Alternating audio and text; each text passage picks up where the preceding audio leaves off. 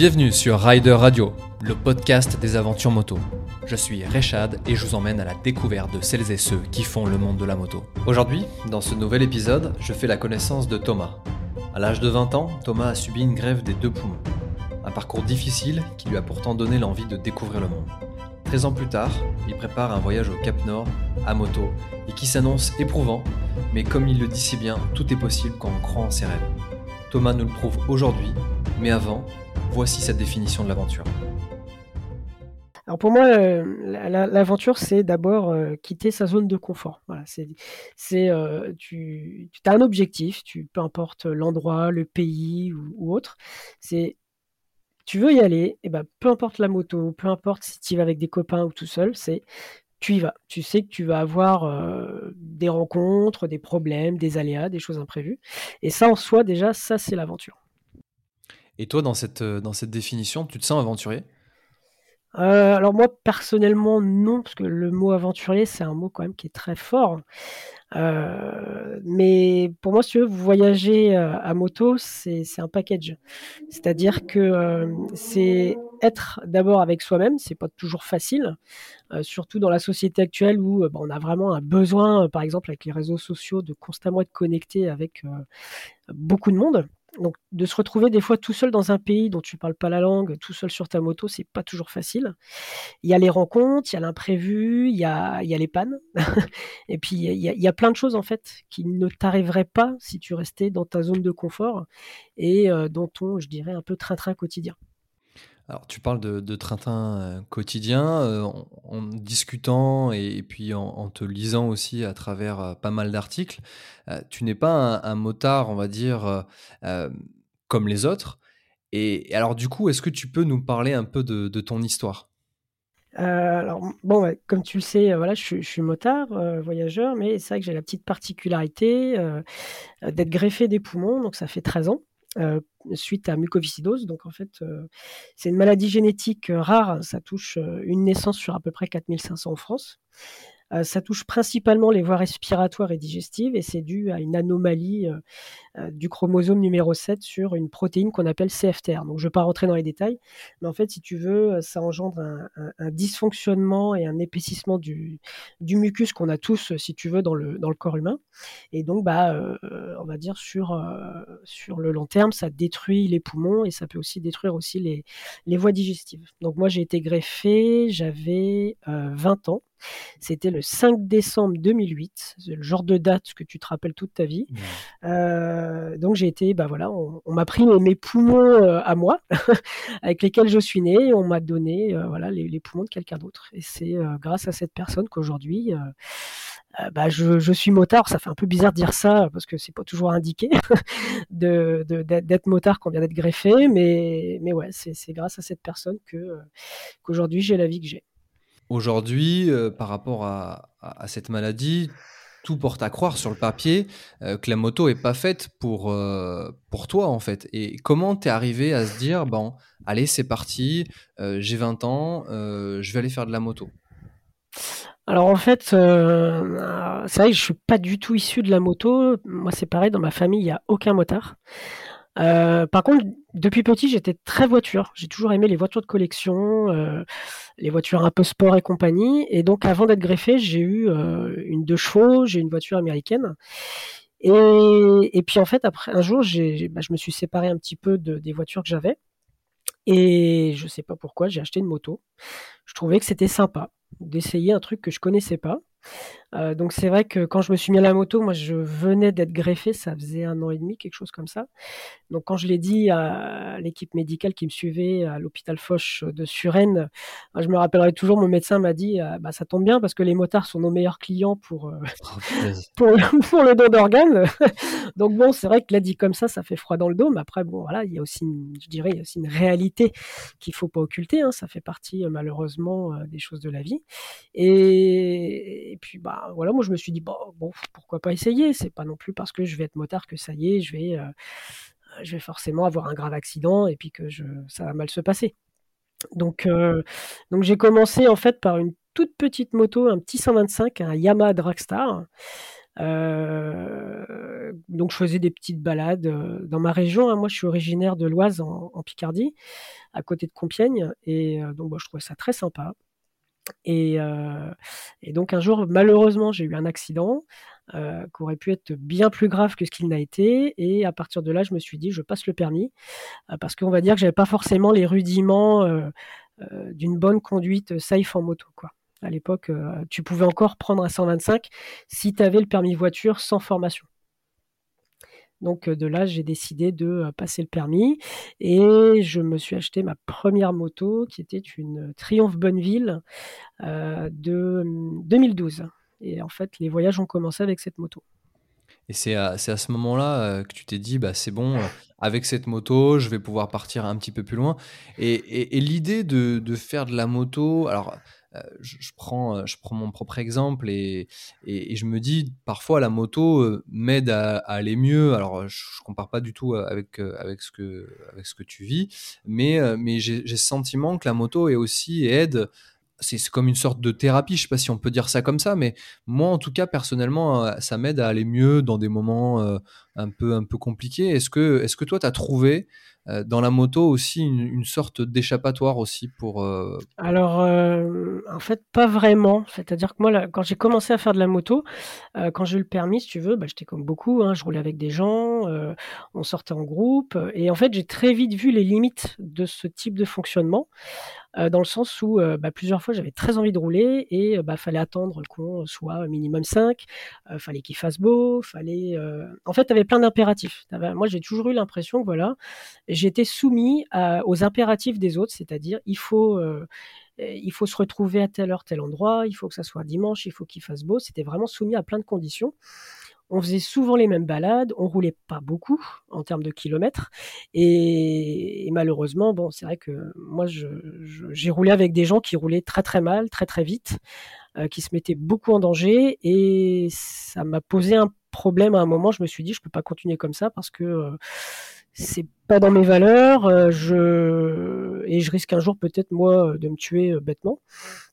Donc euh, un jour j'ai dit à mon frère qui a passé aussi son permis, je crois deux ans après moi, ah bah ça serait bien qu'on se fasse un road trip entre frangins. Donc mon frère il a, acheté un Honda Transalp et il a dit ouais très bonne idée. De là on a proposé à un copain aussi de venir avec nous. Euh, et ce qui s'est passé, c'est qu'en fait, on devait partir l'été. Mon frère a trouvé du travail. Donc, du coup, bah, road trip un petit peu euh, chamboulé. Donc, euh, bah, ce qui s'est passé, c'est que je me suis retrouvé un peu devant un cas de conscience. Je me suis dit, qu'est-ce que je fais? Est-ce que je pars quand même tout seul Enfin, avec le copain Ou est-ce que bah, on annule tout et on verra, on verra l'année prochaine? Et ça m'a quand même. C'était une drôle de question parce que ça m'a travaillé quand même pas mal un peu une question comme si je devais euh, y répondre euh, impérativement. Et je me suis dit, eh ben, si je le fais pas, je risque de, passer à côté de quelque chose. Ton questionnement, c'était de partir seul, en fait. Ouais, ouais. Parce qu'en fait, le copain, euh, lui, avait décidé non plus de plus venir parce que je pense que, bah voilà, comme mon frère ne venait plus, il y avait un peu moins d'intérêt sur le côté bande de potes. Donc, du coup, je me suis retrouvé seul. Et moi, franchement, ça me, ça me gênait énormément de pas le faire parce que euh, bah, par rapport à ce que je t'ai dit, voilà, le fait de rester dans ma région à rouler toujours avec les mêmes personnes, ça, moi, je ne trouvais pas mon compte. Donc, euh, bah, je me suis dit, allez, c'est parti. Donc, euh, initialement, on devait aller dans de la famille en Normandie. Et comme je me suis retrouvé tout seul, j'ai eu comme un gros sentiment de liberté. Je me suis dit, bah, c'est bien, en plus de partir seul, je peux aller où je veux. Il n'y a plus d'impératif. Si j'ai envie de, peu importe d'aller où, je peux y aller. Et donc, en fait, j'ai pris ma triomphe, j'ai sanglé euh, un sac de voyage à l'ancienne derrière, euh, et je suis parti en Italie. Voilà. Tout a commencé comme ça. Et, et, alors, la moto, je l'ai vendue, euh, je le regrette un peu, mais, mais non, ça reste vraiment un, super souvenir. Et si tu parles de, si tu parles de ce, de ce premier trip, de ce premier road trip, là, parce que c'est quand même un, un bon morceau, là, tu es parti donc de ta Picardie jusqu'à l'Italie. Euh, comment tu as géré euh, Alors, tu dis que tu es parti tout seul, pratiquement, j'ai l'impression presque, presque à l'arrache, sans organisation. Mm. Euh, donc, euh, comment comment tu as pu organiser ça euh, entre bah, les hôtels, bivouac Comment comment s'est fait un peu l'itinéraire? L'itinéraire, en fait, le but était de retourner dans un premier temps à Morzine-Avoria, ah, parce que quand j'étais petit, j'ai fait, je suis allé pendant quelques mois, pendant les vacances, dans une colonie de vacances pour enfants malades. Euh, donc du coup, bah, c'était des très bons souvenirs. Hein. Moi, j'ai passé d'excellentes vacances et euh, le chalet s'appelait Blanche Neige, un très beau chalet en bord de montagne, enfin vraiment un paysage magnifique. Et si tu veux, je, je m'étais toujours demandé en étant, en grandissant, qu'est-ce qu'était devenu le chalet? Je ne sais pas pourquoi, c'était quelque chose qui m'avait marqué. Et je me suis dit, ah bah nickel, je vais en Italie, bah, je vais passer voir euh, le chalet, voir un peu ce qu'il était devenu. Et donc, bah, j'ai tracé direction Morzine. Alors j'ai fait je crois que j'ai eu la moitié du, road trip sous la pluie, j'en pouvais plus, j'en avais marre. C'était vraiment un baptême du feu pour moi. Euh, et j'ai revu le chalet euh, qui devait être détruit quelques années avant. Et alors, ce qui a vraiment été très sympa, c'est qu'en fait, le chalet a été euh, racheté par la commune à l'époque et est devenu une école primaire. Donc, en fait, il y a une continuité qui s'est faite entre les enfants malades que nous étions il y a, il y a au moins 20 ans et qui maintenant sert d'école primaire pour les enfants euh, de la commune. Donc je trouvais ça génial. Et donc après, bah, je suis passé euh, côté italien et j'ai fait un peu tout ce qui était euh, l'Italie du Nord. Et après, par contre, j'ai commencé à vouloir rentrer parce que comme c'était mon premier road trip, bon, j'avoue, j'avais pas encore trop l'esprit très aventureux, donc je me suis dit bon, ça fait une bonne grosse semaine que tu es parti. pense aussi à ta santé. Il faut penser aussi au chemin du retour. Et après, je suis rentré. Justement, là, tu, parles euh, qu'il fallait faire attention à ta santé. Comment ça, gère, toi, ton quotidien quand tu pars euh, sur, un, sur un road trip? Est-ce que tu as des choses à, à prévoir ou à faire attention euh, pour, pour que ça se passe bien de ton côté? Alors j'ai beaucoup moins d'impératifs en termes médicaux par rapport à avant ma greffe où si tu veux j'avais de la kiné respiratoire, j'avais beaucoup de médicaments à prendre, j'avais euh, euh, des aérosols, tout ça c'est c'est derrière moi, c'est fini. mais par contre c'est vrai que de voyager à moto c'est quand même une activité qui est qui sollicite beaucoup le corps. et moi, ma je dirais mon principal ennemi, c'est la fatigue. C'est-à-dire que par rapport à la maladie, si je puise trop dans mes réserves et que je vais beaucoup trop loin, la sanction est quasiment euh, immédiate en quelques heures. C'est-à-dire que j'ai plus d'énergie, mais quand je te dis plus d'énergie, c'est vraiment plus rien. Euh, je ne peux presque plus conduire une moto. Euh, je peux monter à des températures comme 39, 39 et demi, voire même 40 euh, en, fièvre, mmh. et euh, je peux également avoir un gros gros coup de fatigue qui peut s'étaler sur plusieurs jours. Donc, si je gère très très mal ma ma façon de conduire et, et, ma fatigue, ça peut se terminer en hospitalisation. Oui. Donc, faut faire attention. D'accord. Donc ouais, ça, c'est des choses euh, auxquelles tu dois faire attention. Euh, peut-être que les étapes aussi, tu dois les gérer aussi en fonction de ça. Donc euh, je peux pas faire 8 heures de route comme certains font. J'en ai déjà discuté avec d'autres personnes de, la communauté un peu moto voyageurs. moi, moi, je peux pas enchaîner 8 heures de roulage par jour comme ça parce que je sais que dès le lendemain, je vais commencer à pas être bien et le troisième jour, ça va être la sanction.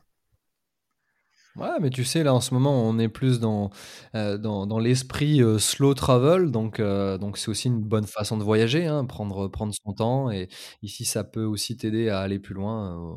Faut, faut le faire comme ça, et je pense que tu as complètement raison. Il y a une question aussi, c'est que bah, tu as, fait, as fait ce, ce premier trip, donc tu as, découvert aussi comment, comment tu, tu vivais cette aventure avec, avec cette maladie. Donc ça t'a donné aussi la force pour en faire d'autres, du coup, j'imagine Quand je suis revenu euh, de mon premier road trip, j'ai eu vraiment une révélation. C'est-à-dire que euh, moi, je me rappelle très bien, j'avais un, pote à l'époque avec qui je roulais euh, qui m'avait dit bah, Pourquoi tu veux partir tout seul? C'est complètement con, tu vas te faire chier, il n'y a aucun intérêt. Donc bon, sur le coup, j'avais trouvé que sa réflexion était quand même très très limitée de se dire de se dire ça. Donc moi je m'étais dit bah j'y vais et je verrai dans quel état euh, d'esprit je vais rentrer. Et quand je suis revenu d'Italie, mais j'étais transformé. Je me suis dit euh, oh là j'adore la moto, euh, mais il faut que le voyage soit avec la moto. La moto si tu veux juste pour se balader le dimanche. Alors après j'ai rien contre les gens qui font ça, mais juste ça pour moi ça me convient pas. Donc je me suis dit pour moi la moto c'est associé au voyage, à la découverte, à la rencontre des gens, euh, aller là où on ne serait probablement jamais allé seul. Euh, en plus, quand tu es seul et que tu as besoin d'aide, bah, tu vas forcément solliciter des gens. Alors que quand tu es en groupe euh, de motards, bah, tu restes principalement, si tu veux, avec ta communauté, avec ton groupe, tu vas pas forcément solliciter d'aide extérieure. Et j'ai tellement fait des belles rencontres par rapport à ça que euh, moi je me suis dit, enfin voilà, le voyage pour moi c'est quelque chose de très très important dans ma vie. Ça, c'est vrai, tu as raison. En solo, on est un peu plus ouvert à, à la rencontre. Euh, même, les gens ont plus facile à, venir nous voir, à venir nous rencontrer quand on est tout seul. Et c'est vrai que tu l'as bien résumé, hein, quand tu es en groupe, euh, on est entre nous et, quand même un peu moins ouvert. Et, après cette, euh, cette première étape italienne, est-ce que tu as fait d'autres d'autres road trips? Alors j'en ai fait d'autres. Déjà, j'ai commencé par changer de moto parce que cette moto, alors c'est vrai qu'elle avait une, sacrée allure, elle faisait un très beau bruit, mais pour voyager, c'est pas forcément ce qui avait de plus confortable pour moi.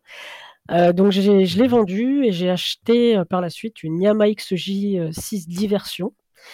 Euh, donc euh, caréné avec la bulle, donc déjà c'était un petit peu plus confortable. Euh... Ça, ça c'est pareil, ça c'est quelque chose euh, sur lequel tu dois y faire attention pour garder en, en, effet cette fameuse énergie. Le fait que cette moto soit carénée te permet finalement d'aller d'aller plus loin. Parce que c'est vrai que la Triomphe, la Triomphe finalement t'es au vent, quoi. Hein, donc, ouais, euh, la position de conduite, ça, ouais, ouais. Ouais, la position de conduite, c'est vrai que ça, on s'en rend pas compte parce que euh, tu es sur ta moto, tu roules, tu prends du plaisir, mais le corps, lui, travaille quand toi tu, quand toi tu roules, tu es concentré, mais tout ça, ça grille des, des calories, ça prend de l'énergie. Et euh, j'ai une autre moto à part celle que j'ai euh, en ce moment, la Super Ténéré, on en reparlera tout à l'heure, mais j'ai une CB500 où la position de conduite n'est pas la même. Euh, je, je, peux t'assurer que sur des gros trajets, je suis plus vite fatigué sur la 500 que sur la Super Ténéré, qui est un gros trail où tu es vraiment en position droite avec la vision face devant ce qui se passe. C'est plus reposant pour moi. Euh, donc euh, oui, ça, ça fait partie des choses euh, pour voyager loin, comme on dit, on, on ménage sa monture. Ouais, je comprends. Et, euh, et, donc oui, je te disais euh, que, que tu es reparti après sur d'autres euh, d'autres aventures. Tu es parti où du coup justement? Euh, alors j'ai plusieurs fois j'ai fait un peu la Belgique parce que mon frère habitait habite toujours en Belgique d'ailleurs. Euh, tous les ans j'ai pris l'habitude un petit peu si tu veux de, partir euh, une semaine voire deux grands maximum euh, et d'aller voir un peu ce qui se passe à la fois en France, à la fois sur les pays un peu frontaliers. Donc j'ai fait les Pays-Bas, euh, la Suisse, euh, je suis retourné en Italie, j'ai fait un peu l'Allemagne et j'ai fait aussi deux fois le, le, le, le, Tour de France entre guillemets. Donc j'ai fait les, un peu les régions montagneuses, le Jura, les Hautes-Alpes, un peu les Pyrénées, les volcans d'Auvergne. Et, et, si tu veux, à chaque fois, tous les ans, je me disais c'est vraiment la semaine de vacances que j'attends presque avec le plus d'impatience. Et ça a toujours été des, des, sauts, des sauts de puce Ça veut dire que tu pars toujours sur euh, une ou deux semaines ou, ou parfois tu pars un petit peu plus longtemps euh, Alors à l'époque, je partais, à l'époque, je partais pas plus que deux semaines parce que bah, j'étais étudiant et je travaillais. Donc c'est un peu compliqué de dire bon bah salut, je me casse, je reviens dans six mois. euh, puis bah la santé aussi faisait que je ne pouvais pas non plus partir euh, trop trop loin euh, et trop longtemps. Euh, mais ceci dit, en 2016, suite à un, changement de vie assez radical, euh, j'ai euh, décidé de quitter la France. J'ai pris, donc j'avais plus cette moto-là à l'époque, j'avais une MT-09 Tracer, toujours chez Yamaha. Et j'ai dit, bah, je prends mes bagages et je pars vivre dans un pays étranger. Donc j'ai pris, j'ai pris la moto, puis je suis parti en Irlande. J'y suis resté en cumulé à peu près deux ans environ. D'accord, ok. Euh, donc pareil, euh, bah, du coup j'ai fait l'Irlande en long en large, peut-être au moins 3-4 fois euh, le tour, à la fois en voiture. Pourquoi l'Irlande du coup? Alors l'Irlande a été choisie plus par rapport à la proximité de la France si j'avais un problème de santé. initialement je voulais aller au Canada. Euh, je voulais partir pour apprendre l'anglais. En fait, je m'étais dit, partir dans un autre pays, c'est bien, mais avec un but, c'est encore mieux. Donc, je m'étais dit, bah, quitte à partir à l'étranger, autant apprendre l'anglais. Ça pourrait toujours me servir. Et donc, euh, initialement, je voulais aller au Canada, mais le Canada était loin.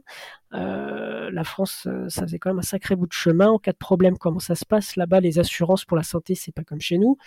Donc, je m'étais dit, il faut quand même que je fasse un choix intelligent, c'est-à-dire bah, ne pas gâcher mon plaisir de partir à l'étranger, mais aussi en regardant l'aspect médical de façon intelligente. Donc je m'étais dit, il faut que je sois à, à, peu près à moins de deux heures en avion si jamais j'ai un gros souci de santé, comme un rejet, un rejet des greffons, hein, ça peut encore arriver.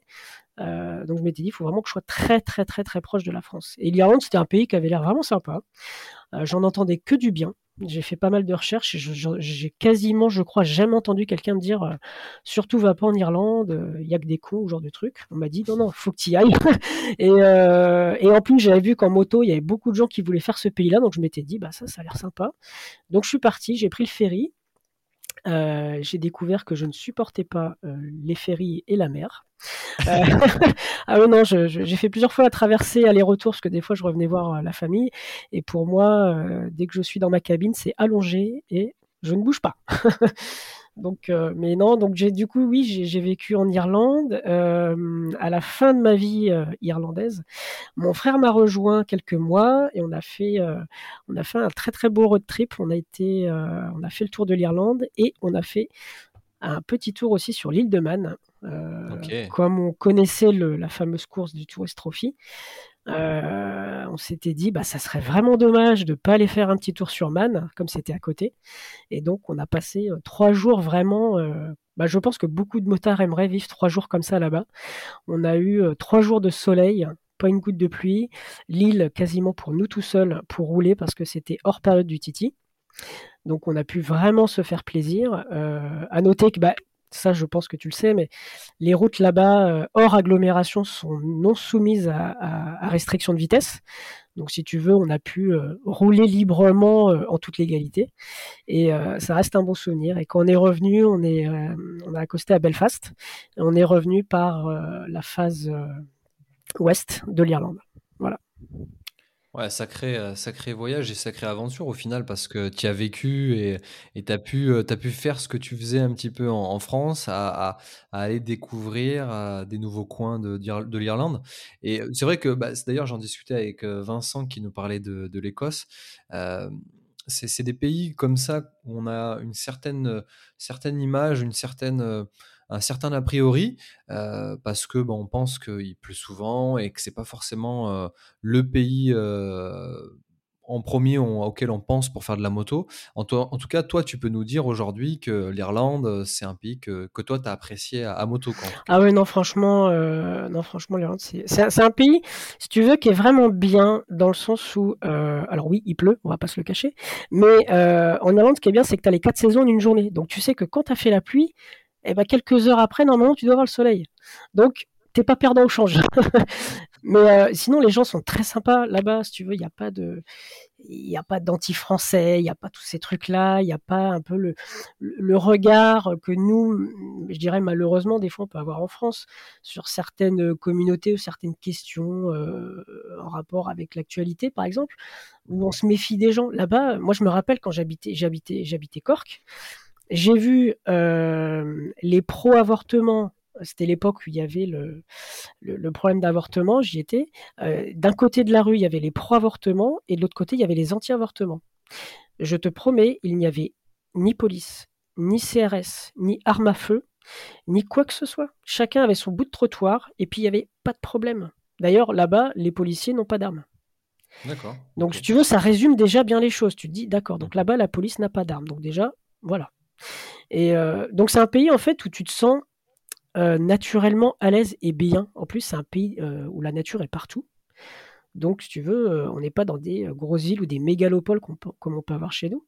sauf si tu vas à Belfast ou à Dublin, là forcément il y a un peu de monde, mais tu peux très vite t'évader de ces grosses villes et partir à la rencontre de la nature, des belles routes et, des coins perdus. Non, franchement, moi, l'Irlande, pour moi, ça reste vraiment un pays qui m'a fait du bien dans ma vie à un moment où j'en avais besoin et qui m'a conforté dans ma passion de, des voyages à moto. Et donc là, tu dis que ça t'a réconforté dans l'envie de voyager. donc ces deux ans, tu les as vécus en Irlande. Donc c'est quoi la prochaine étape? C'est le retour en France, faire plus de voyages? C'est quoi, c'est quoi les projets justement? Alors, euh, bah, moi, je, je, suis revenu, si tu veux, euh, je suis revenu d'Irlande, ça fait quand même 3-4 euh, ans maintenant, à peu près. Euh, donc, bah, entre deux, j'ai j'ai repris des études. Bon, on a eu une, une, période de confinement qu'on a tous connue, là. on espère que ça va se terminer. Après des études en quoi? C'est lié à la moto aussi Du tout, non, j'ai pris des études dans le médico-social. Donc, donc voilà, donc ça a été une année un petit peu compliquée avec euh, toute la situation sanitaire. Euh, et là, le prochain projet, donc là que je suis en train de, faire, donc là par contre, on retourne dans le monde du voyage et de la moto, c'est que euh, à mon retour d'Irlande, j'ai vendu la MT-09 Tracer parce qu'elle était, ça restait quand même une moto relativement puissante. en tout cas pour moi. Et quand tu veux, tu vis dans un pays pendant deux ans où, on va dire, la vitesse est quand même assez libre euh, et que tu as été sur Man aussi, quand tu reviens en France, tu as, un peu de mal, on va dire, à reprendre des limitations de vitesse convenables. Donc je suis pas un fou de la, poignée droite, mais euh, je roulais quand même un petit peu, euh, toujours un peu au-dessus des limitations. Et je me suis dit qu'un de ces quatre, j'allais me faire sauter mon permis. Donc j'ai vendu la moto et j'en cherchais une autre et je voulais retrouver une vieille moto. Moi, j'ai toujours été vieux truc. Euh, vieille voiture, vieille bécane, tout ça. Et je suis tombé sur une annonce où il y avait une Super Ténéré 750 à vendre. Donc, je allé la voir. J'ai eu un gros, gros, gros coup de cœur pour cette moto. Elle était très massive, très imposante. Je trouvais que ça avait vraiment de la gueule. Euh, elle avait une histoire avec, bah, comme on sait, que Peter Hansel, euh, les années Dakar. Et euh, alors par contre, je me suis dit maintenant que je l'ai acheté, comment je vais faire pour la conduire? Parce que bon, j'ai un peu un gabarit d'un gamin de 13 ans. Tu veux, je fais 1m59 pour 42-45 euh, kg. Donc quand tu me vois à côté de la moto, tu te dis c'est pas possible que lui, le nain, il arrive à monter là-dessus. Donc c'est vrai que j'ai dû un peu euh, trouver des tactiques pour, pour la conduire en toute sécurité. Le, côté cliché, si tu veux, euh, ah bah t'es un grand balèze, bah, soit tu vas rouler sur un gros trail, soit tu auras une sportive. Euh, t'es une petite nana, et bah forcément tu vas rouler sur une toute petite moto toute fine, parce que la société dit que bah quand t'es grand et fort, t'as un truc de une grosse bécane et euh, inversement. Et, je m'étais dit bah tiens, ça sera l'occasion de prouver un peu aux gens que bah c'est pas parce qu'on est tout petit qu'on peut pas faire. donc bah voilà, j'ai jeté mon dévolu sur cette moto donc euh, au premier confinement, donc là on est en mars 2020, je me dis allez, je réalise un rêve, je fais une restauration. Ça faisait des années que je voulais faire une restauration d'une moto ou d'une vieille bagnole. Je m'étais dit, ça faisait partie un peu de la bucket list, de se dire, euh, ça un jour, je l'aurais fait.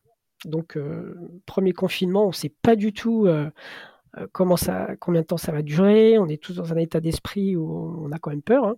Mhm. On ne connaît pas. Euh, mais alors, du coup, on a du temps devant nous. Et moi, ce, temps-là, je me suis dit, eh ben, quitte à être confiné pendant euh, deux mois, trois mois, je euh, je sais pas, eh ben, autant faire un truc, autant faire un truc de bien. Donc, j'avais aucune connaissance en, mécanique. Hein. Moi, si tu veux, je suis pas du tout issu du secteur de la mécanique ou autre. J'ai pas de mécanicien dans ma famille. Et je me suis, je suis parti d'un constat. Je me suis dit, la démontée, ça devrait aller. Ça, reste que des vis à dévisser, hein, dans le fond. Mhm. Par contre, pour en refaire un jour, va bien falloir que tu te, tu te forces et que tu fasses en sorte de, de, la, de la remonter pardon, euh, pour lui redonner vie. Donc je suis parti de ce constat-là. Et je me suis dit, allez. Donc j'ai démonté la moto sur plusieurs, euh, plusieurs semaines, voire même plusieurs mois, parce que si tu veux, bon, avec ma pathologie, je peux pas, euh, je peux pas faire de la mécanique pendant 8-9 euh, heures euh, tous les jours, parce que sinon, ça va être comme pour les voyages quand je conduis trop. Je vais être fatigué, je, vais, je vais avoir mal au ventre, je vais être épuisé, je vais avoir de la fièvre. Donc, j'y suis allé un peu, un peu au fur et à mesure de mes envies, si tu veux. Et donc, je me suis lancé là-dedans. Et ben, je suis très heureux de l'avoir fait parce que j'ai terminé la moto il y a un mois à peu près. Ah, trop bien. Ouais, ça y est. Donc, euh, alors, euh, moi au début, j'étais assez confiant. Je me suis dit, bon, allez, c'est bon, en six mois, ça sera fait. En fait, pas du tout. Euh, ça a pris beaucoup de retard. J'ai cassé beaucoup de trucs. Enfin, tu vois, vraiment, moi, je, voilà, j'y connaissais rien. J'ai fait des conneries, mais aujourd'hui, elle roule. Elle est refaite. et puis, on, à la suite de, de, ce projet-là, durant le démontage et le remontage, je me disais, ah, il faut que je trouve un truc après parce que c'est quand même bête de refaire une moto et de pas avoir de truc de projet de voyage derrière. Moi, il y avait une continuité, si tu veux, derrière, surtout avec une super Ténéré qui est faite pour voyager. Et je me suis dit, il faut que je trouve un, super road trip à faire. En plus, avec un peu de chance, on, ne sera plus dans, les histoires de Covid. Alors, faut marquer le coup, euh, faut, faut, bouger. Euh, et puis un jour, je tombe euh, sur une photo d'un globe en acier sur Internet et je me dis, tiens, qu'est-ce que c'est que ce truc? Alors je regarde, ah, Cap Nord, Cap Nord, qu'est-ce que c'est? Bon, je commence à regarder. Ah, le Cap Nord, c'est tout en haut de la Norvège. Je fais, ah putain, ça a l'air bien, ça, ça, ça, peut pas être mal. et donc, en fait, je me suis dit, bah voilà, après, ça a été assez euh, limpide. Je me suis dit, quand la Ténéré sera roulante et qu'elle sera refaite, je partirai au Cap Nord et je ferai une photo de la moto devant le globe. Et là, euh, donc du coup, on est en train de monter le projet euh, avec différentes personnes aussi qui m'accompagnent.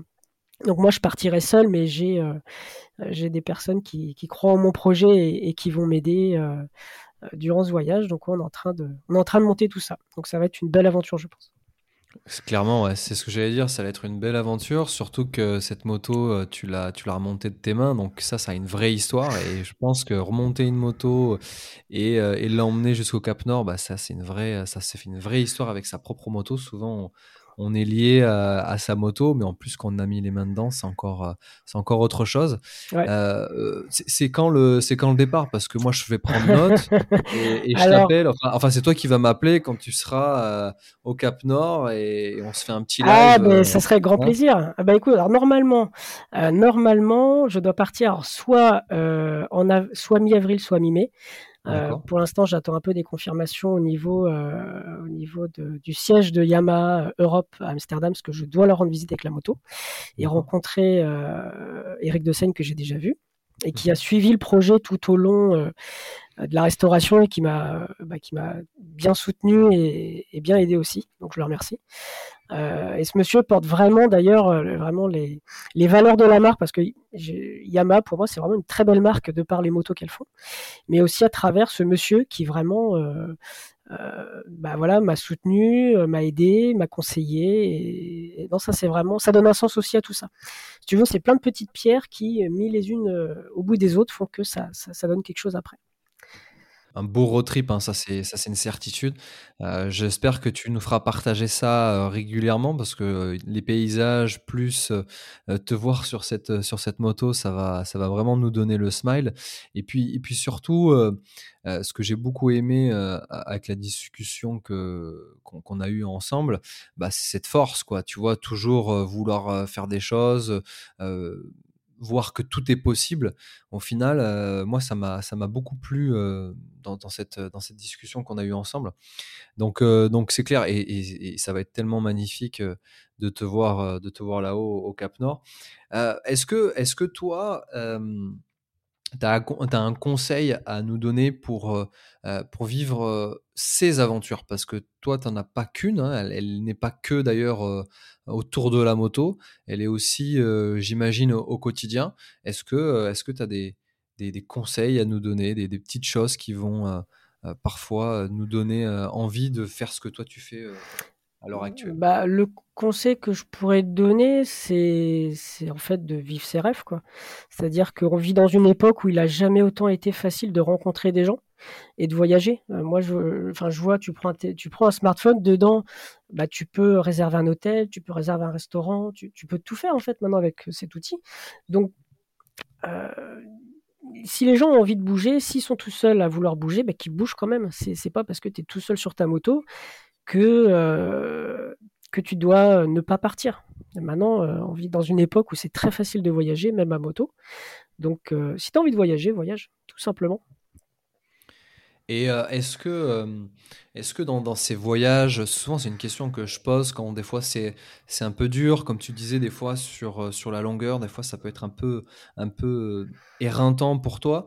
Est-ce que tu as, quelque chose, une, une, citation ou une chanson qui te suit pendant, euh, ces aventures? Euh, Alors, j'ai pas de citation, j'ai pas de chanson non plus. Euh, mais quand j'arrive à faire un road trip et que j'arrive à destination de l'objectif que je me suis fixé, ça j'y pense quasiment chaque fois. Je pense à la personne qui m'a donné ses poumons il y a 13 ans. Je me dis bah, que sans cette personne-là, enfin sans ce don, ce don-là, eh ben, je ne serais pas là aujourd'hui. Et c'est aussi pour ça que je fais ce voyage au Cap Nord. ça sera fait avec Vaincre la mucoviscidose et donc on, voyagera aussi pour parler du don d'organes. Et je rencontrerai également deux centres de greffe, un en France, un en Norvège. donc voilà, faire un peu une passation, un peu une passation de témoin là-dessus, parce que bah, sans cette personne qui est décédée euh, la fameuse nuit du, 5 décembre 2008, et eh ben, euh, eh ben moi je serais plus là aujourd'hui. Et d'ailleurs, euh, j'en profite pour, bah, pour te poser cette, cette, question. Comment nous aussi, par rapport à, à, ce voyage, par rapport à travers ton histoire que tu viens de, de nous en parler, est-ce que, est-ce que à notre, à notre échelle, on peut, on peut te donner un coup de main aussi sur, sur, sur ces points-là? Euh, mais là, pour l'instant, bon, c'est vrai que je prépare le roadbook très sérieusement parce que, bah, comme tu sais, je peux pas faire n'importe quoi au niveau de la route. Donc, euh, donc euh, je vais vraiment essayer de mettre toutes les chances de mon côté parce que ça reste quand même un gros voyage. Hein. il y a quand même 10 000 km aller-retour. Mmh. Ça fait à peu près un mois et demi de voyage. Donc, c'est pour une personne quand tu es tout seul sur ta moto, ça fait quand même beaucoup. Et euh, je remercie euh, vraiment les gens qui, qui m'aident depuis le début. Hein. D'ailleurs, euh, je remercie ma compagne qui, depuis le début, alors elle me soutient les yeux fermés. elle dit non, non, il faut que tu y ailles, ça te fera du bien, tu verras, tu peux y arriver. J'ai eu différentes aides de la part aussi de Yamaha Rennes. Mmh Et j'ai un très bon copain qui s'appelle Thomas Michaud, et qui, avec qui je referai le moteur de la Ténéré cet hiver pour partir avec euh, le moteur d'origine qui aura été euh, revu, contrôlé et, prêt à avaler des kilomètres. Voilà. Donc euh, j'ai de l'aide, j'ai pas mal de soutien et d'aide par rapport à tout ça et, c'est ce qui fait aussi que j'ai vraiment envie d'y aller, même si bon des fois quand j'y pense j'ai un petit peu peur, mais bon la peur fait partie de l'aventure je pense. Ouais, c'est un, aspect complètement euh, normal. En tout cas, nous, on va, te, donner de la force, on va te, soutenir pendant, euh, pendant ce trip-là. Euh, bah, écoute, moi, j'ai été très heureux de t'avoir sur ce podcast. Je serai encore plus heureux quand, quand je te verrai au Cap Nord. Donc, on prend rendez-vous. donc... Bah, là, de ce que j'ai vu par rapport au roadbook, bon, il y a toujours des imprévus, puis il y aura des jours de repos. Mais il faut compter trois petites semaines pour monter, trois petites semaines pour descendre.